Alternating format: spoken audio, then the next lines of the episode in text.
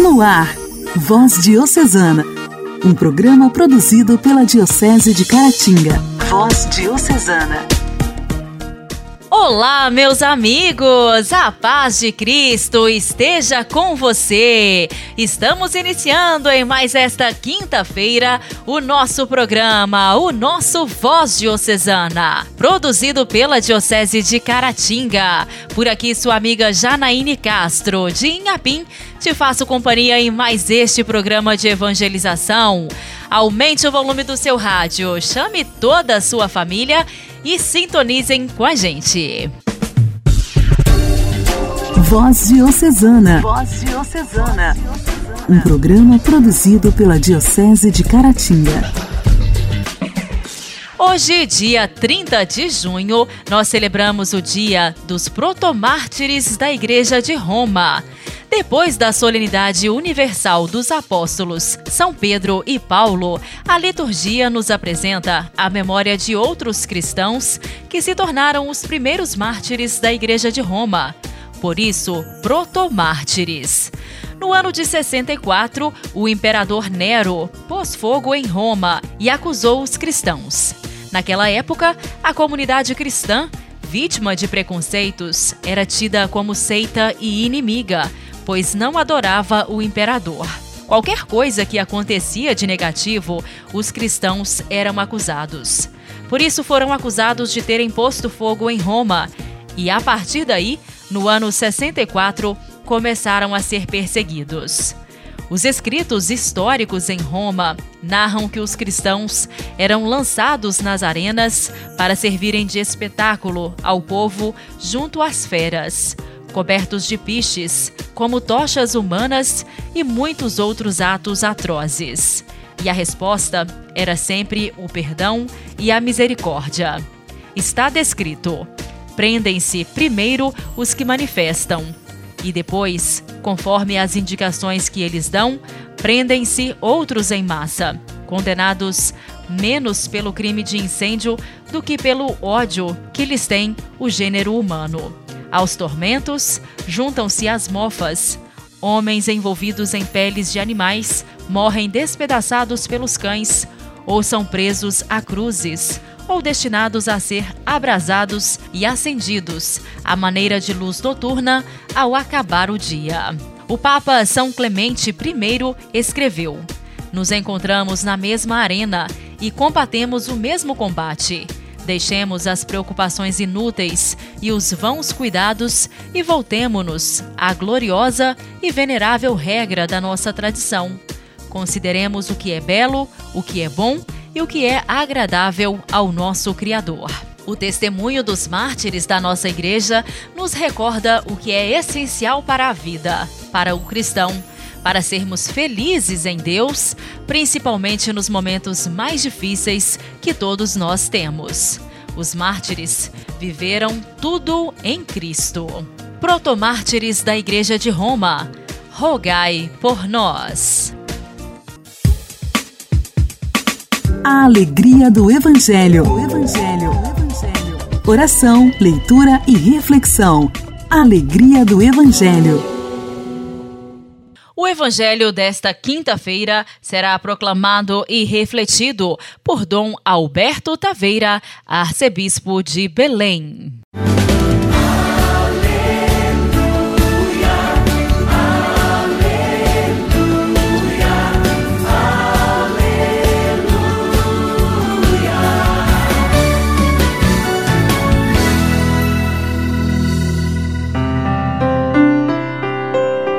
Naquele tempo, entrando em um barco, Jesus atravessou para outra margem do lago e foi para a sua cidade. Apresentaram-lhe então um paralítico deitado numa cama. Vendo a fé que eles tinham, Jesus disse ao paralítico: Coragem, filho, os teus pecados estão perdoados. Então alguns mestres da lei pensaram: Este homem está blasfemando. Mas Jesus, conhecendo os pensamentos deles, disse: porque tendes esses maus pensamentos em vossos corações? O que é mais fácil dizer os teus pecados estão perdoados? Ou então, levanta-te e anda? Pois bem, para que saibais que o Filho do Homem tem na terra poder para perdoar os pecados, disse então ao paralítico: Levanta-te, pega a tua cama e vai para a tua casa. O paralítico então se levantou e foi para a sua casa. Vendo isso, a multidão ficou com medo e glorificou a Deus por ter dado tal poder aos homens.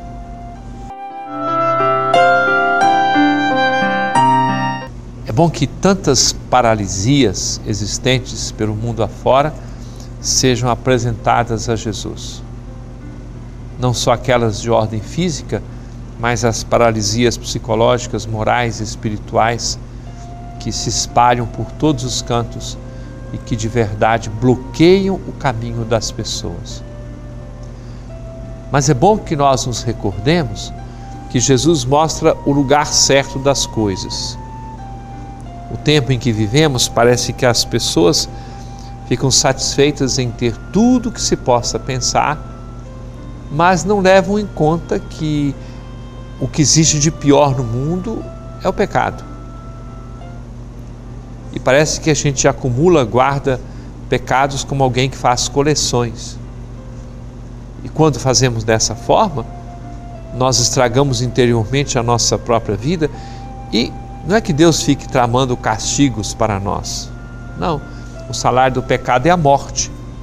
Então nós verificamos essa verdadeira avalanche, é uma bola de neve que vai se formando com a maldade que existe no mundo. Quando as pessoas não seguem a lei de Deus, nosso Senhor não precisa ficar castigando, não é necessário que a gente rogue pragas, amaldiçoe, não. A pessoa acaba sofrendo as consequências dos seus próprios atos. Ao contrário, quando as nossas eventuais paralisias, dificuldades, pecados e fragilidades são apresentadas diante do Senhor, Ele vai nos dizer: levanta-te e anda seja qual for a situação em que nos encontremos.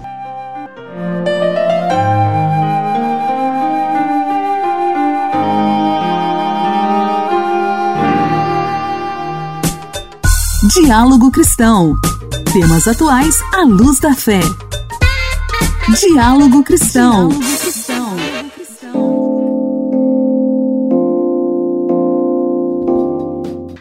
Covid-19 matou duas crianças menores de 5 anos de idade por dia no Brasil desde o início da pandemia. No total, 599 crianças nesta faixa etária morreram pela Covid-19 em 2020. Em 2021, foram 840, quando a letalidade da doença aumentou em toda a população. Nos dois primeiros anos do surto sanitário, 1.439 crianças de até 5 anos morreram por causa da Covid-19 no país. A região Nordeste concentrou quase metade destes óbitos. Dados preliminares divulgados pelo Boletim Epidemiológico do Ministério da Saúde confirmam que a média de duas mortes diárias se mantém este ano. Entre janeiro e 13 de junho de 2022, o Brasil registrou 291 mortes por Covid-19 entre crianças menores de 5 anos. Os dados de 2020 e 2021, coletados no Sistema de Informação sobre Mortalidade e revistos pelo Ministério da Saúde e secretarias estaduais e municipais de saúde, foram analisados pelo Observatório de Saúde na Infância, Observa a Infância da Fiocruz. O observatório quer ampliar o acesso à informação qualificada e facilitar a compreensão sobre dados obtidos junto a sistemas de informação nacionais.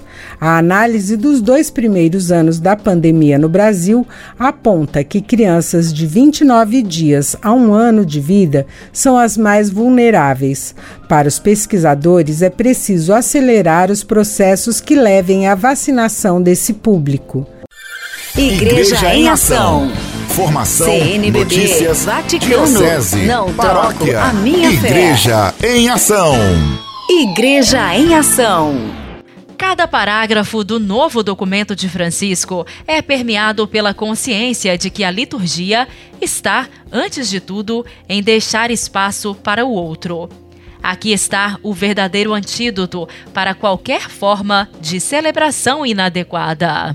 O encontro com Jesus vivo na comunidade que celebra.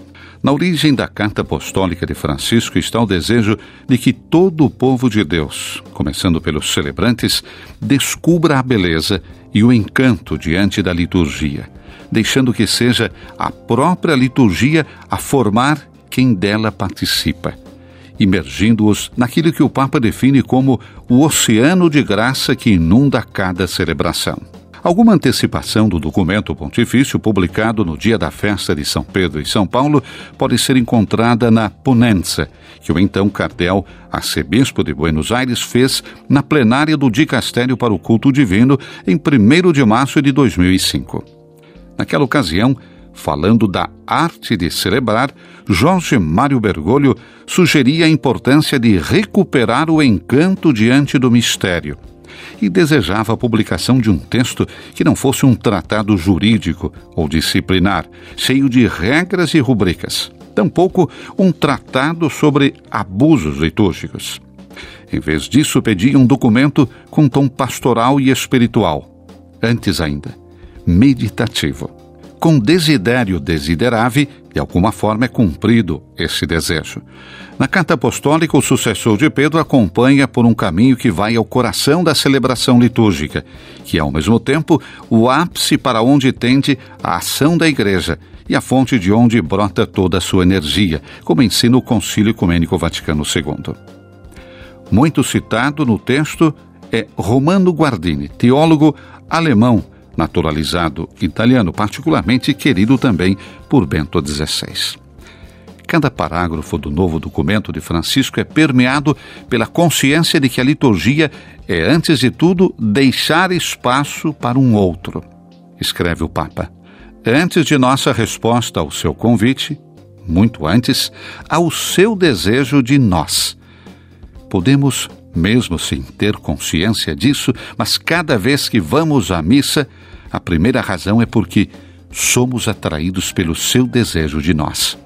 De nossa parte, a resposta possível à sese mais exigente é, como sempre, a de se entregar ao seu amor, de querer deixar-se atrair por ele.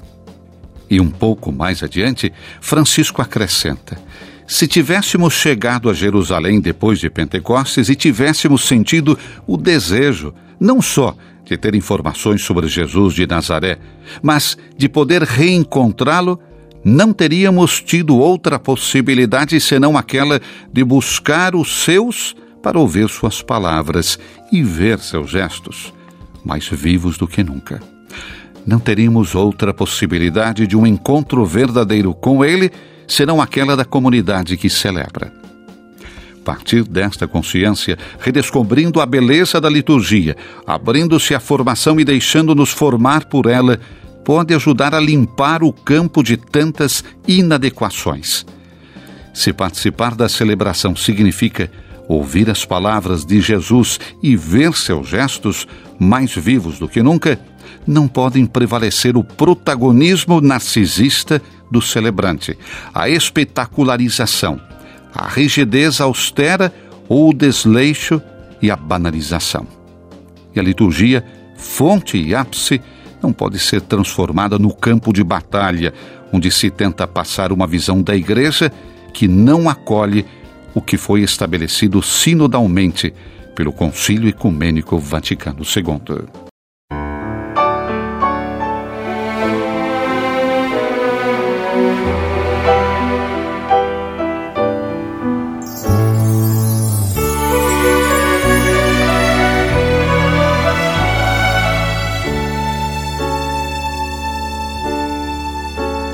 Se acreditar em Deus for esperar um mundo diferente, lá onde não há ricos por demais e onde não há mendigos, lá onde ninguém pisa no irmão e todo irmão se sente gente Lá onde o cidadão vai onde quer e sem correr perigo. Se acreditar em Deus for apostar que o mundo tem conserto, que o ser humano é bom e mesmo se ele errar, ainda vale a pena. Se crer em Deus é crer num Pai que nos criou e apostou em nós. Então pode escrever que eu assino. Eu creio em Deus porque eu tenho esperança. Este é o catecismo que eu ensino. Eu creio em Deus porque eu tenho esperança. Este é o catecismo que eu ensino.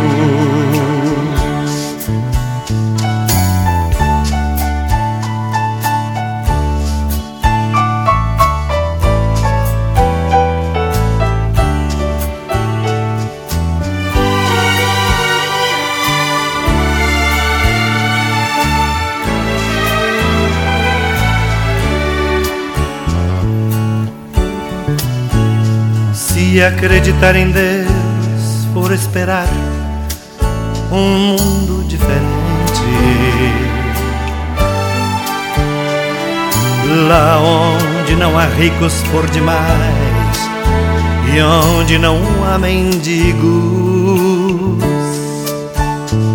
lá onde ninguém pisa no irmão e todo irmão se sente gente lá onde o cidadão vai onde quer e sem correr perigo.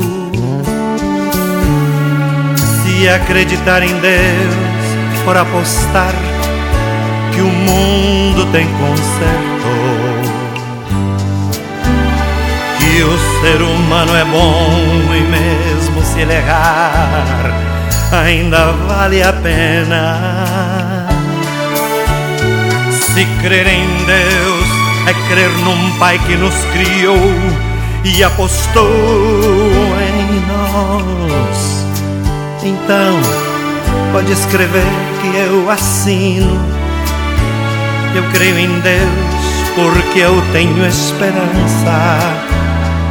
Este é o catecismo que eu ensino. Eu creio em Deus porque eu tenho esperança. É este o catecismo que eu ensino.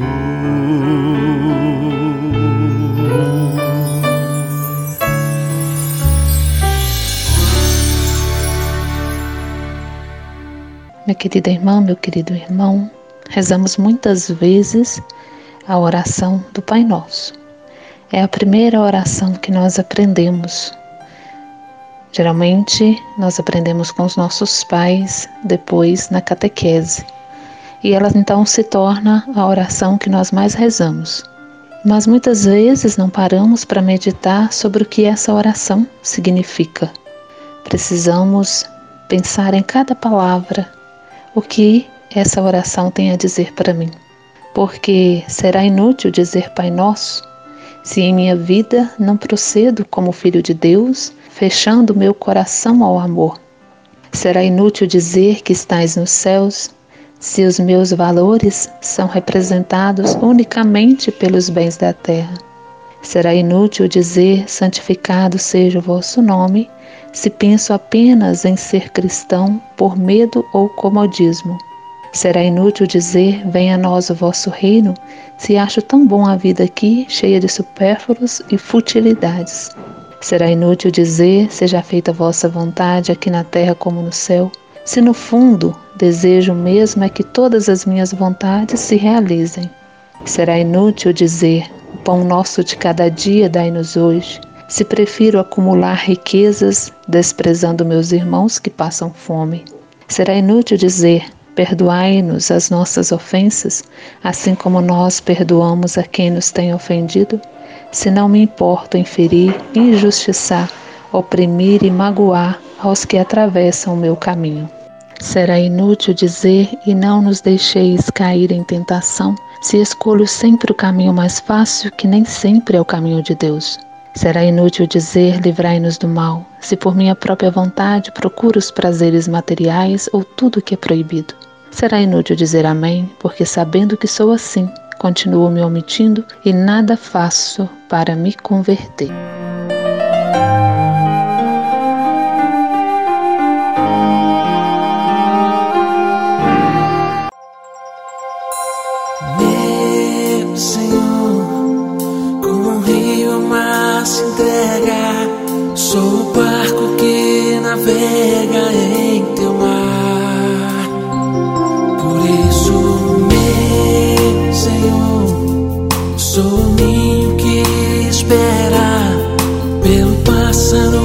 que um dia.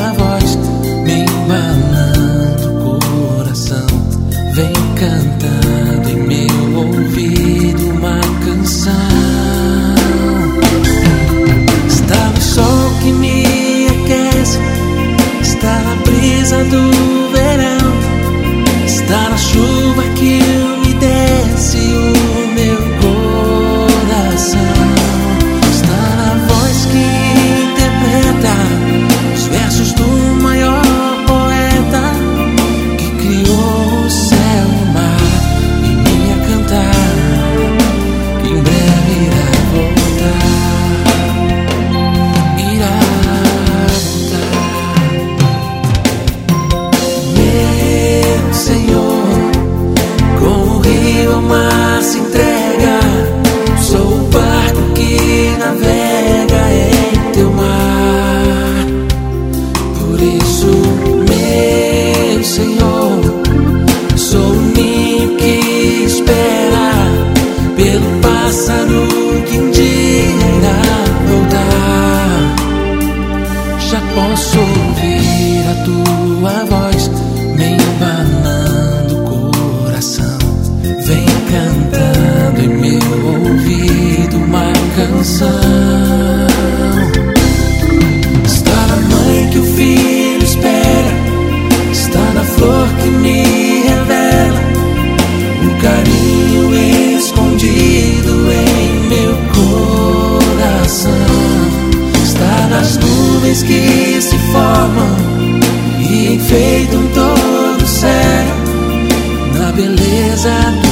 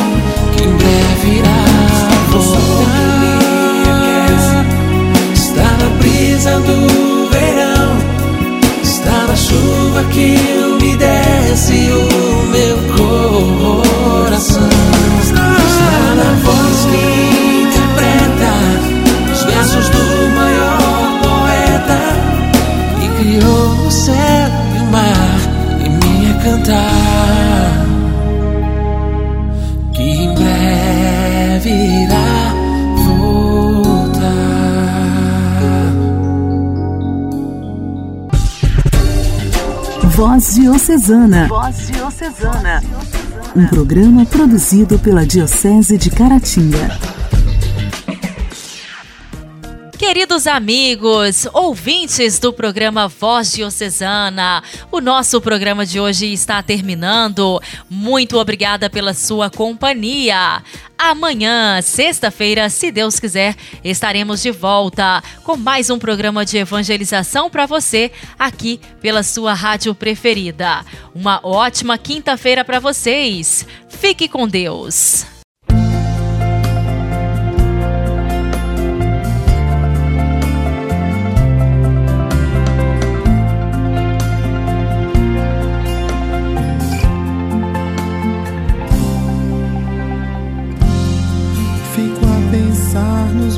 a mí.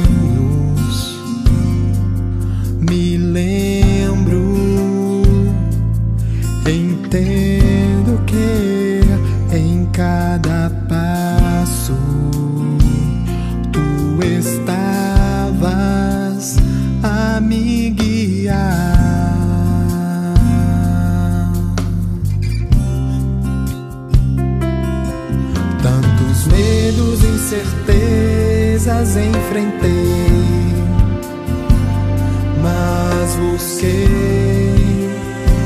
sempre em tudo te agradar.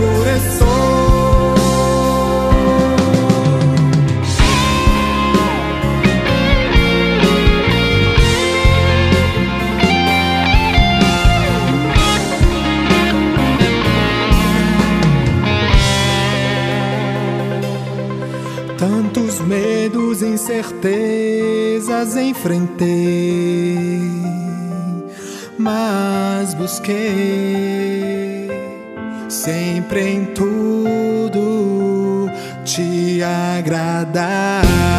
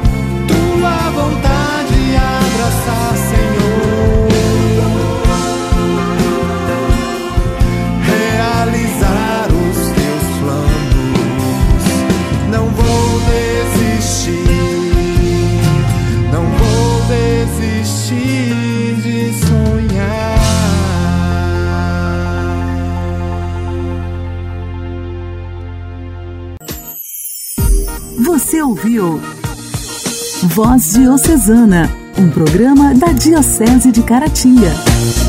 Voz Diocesana.